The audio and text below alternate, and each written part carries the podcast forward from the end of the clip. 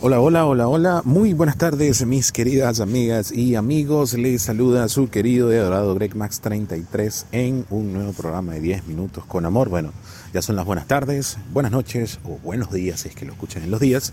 Y definitivamente en este miércoles 24 de agosto del presente año 2022 vamos a tocar en este nuevo episodio de nuestro podcast algo muy importante que me ha llegado en estos días con una situación de una persona con la que estoy trabajando ahorita y que, vamos, fue dejada y está destrozada como toda persona que es dejada, pero hay muchos alicientes allí que no voy a tocar, pero sí voy a esgrimir el punto central del episodio de hoy. Y es, yo me sacrifico porque te amo. Vamos, iniciemos desde ese punto. Si tú tienes que establecer unos elementos de sacrificio, o sea, tú tienes que meter la palabra sacrificio, tienes que meter la palabra sufrimiento, tienes que incorporar esos elementos dentro de una relación para que esa relación funcione, definitivamente vas por muy mal camino. Y lo más traumático de todo esto es que las personas que entran dentro de estos linderos y tienen la necesidad imperiosa de sacrificarse, porque es la manera de mostrarle amor a sus parejas. Uno, que la persona que lo está haciendo, o sea, que está metiendo la palabra sacrificio y está haciendo el sacrificio de mantener la relación, tiene dependencia emocional instalada, tiene el amor propio por el piso, tiene la autoestima baja y obviamente empoderamiento en su mente no existe, porque tú no te tienes que sacrificar por amor. El amor no significa sacrificio, el amor no significa dolor, el amor significa libertad, el amor significa entrega, el amor significa disfrute. Y, ojo, no significa que no van a enfrentar situaciones o retos en la vida que le van a permitir salir adelante. No significa que no van a tener desavenencias en el amor. Pero si tú tienes que incorporar la palabra sufrimiento y sacrificio, porque es la única manera en que tu pareja te presta atención, además de dependencia emocional, lo más probable es que tú seas la otra. Así, de simple, directo y conciso. Tú seas la otra, o si no, tiene otra. Porque una persona que realmente está entregada y abnegada a su pareja de manera sana, ecológica, se disfrutan, respetan espacios personales, hay comunicación efectiva, hay respeto, hay admiración. Cuando esas cosas ocurren dentro de una relación, no hay necesidad de sacrificio y tampoco hay necesidad de ser demasiado empalagosos. Entonces, vamos, mi querida amiga, si tú tienes que hacer sacrificio, para con tu relación, para que funcione, hay que evaluar otra situación. Si del otro lado la otra persona no lo considera un sacrificio, sino que ya le has instalado el hecho de que no, yo no me preocupo porque mi pareja es abnegada para conmigo y es la que está sufriendo. Yo no. Entonces lo que estás creando es una distopía y una y un elemento disruptivo tan fuerte que cuando te explote en la cara va a ser como un volcán, como cuando una persona está, un científico está estudiando la copa de un volcán y de repente el volcán le estalla enfrente. Así va a ocurrir. Y lo más probable es que cuando eso ocurra, ocurra contigo a nivel físico, a nivel emocional y a nivel energético. Y te va a costar muchísimo salir de ahí. ¿Por qué? Porque lo primero que vas a empezar es caer en el loop de los por qué lo segundo que vas a hacer es, es que yo di tanto y a mí me dieron tan poco. Lo otro que vas a hacer es, he perdido mi vida con esta persona. Y no. Es allí donde tú tienes que empezar a pensar desde este momento que yo te estoy, que tú estás escuchando este podcast, que esta información ha llegado a ti, evaluar si tu vida sentimental con tu pareja es un sacrificio.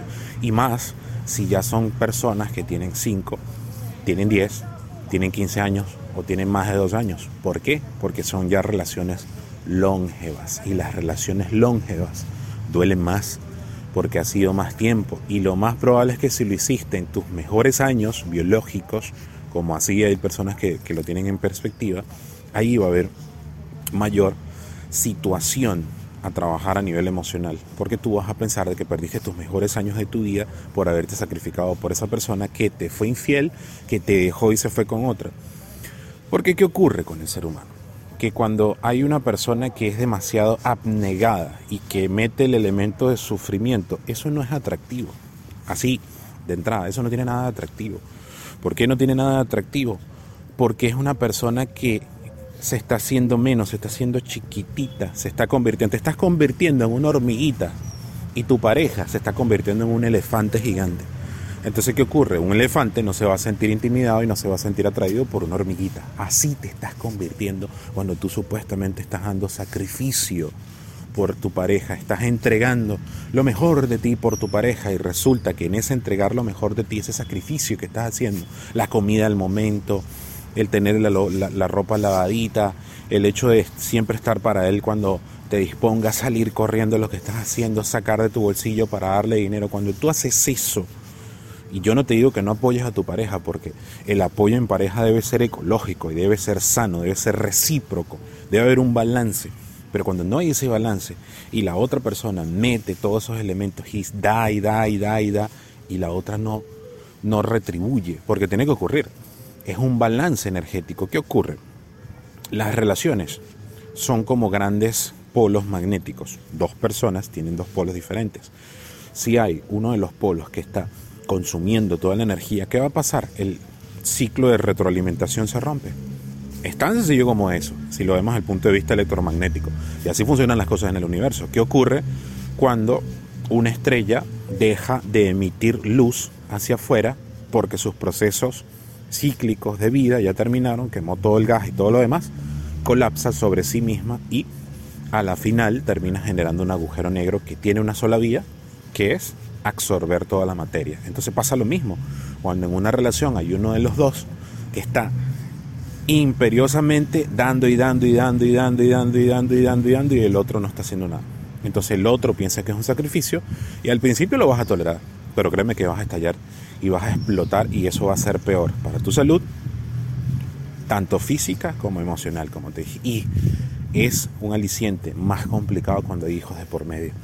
Así que vamos, mi querida amiga, si tú tienes dentro de tu conexión de amor, dentro de tu relación, el verbo sacrificio, yo me sacrifico por mi pareja, haz una revisión profunda si esta es una situación que se ha venido desarrollando durante mucho tiempo y si es imperioso cortar, corta esa situación.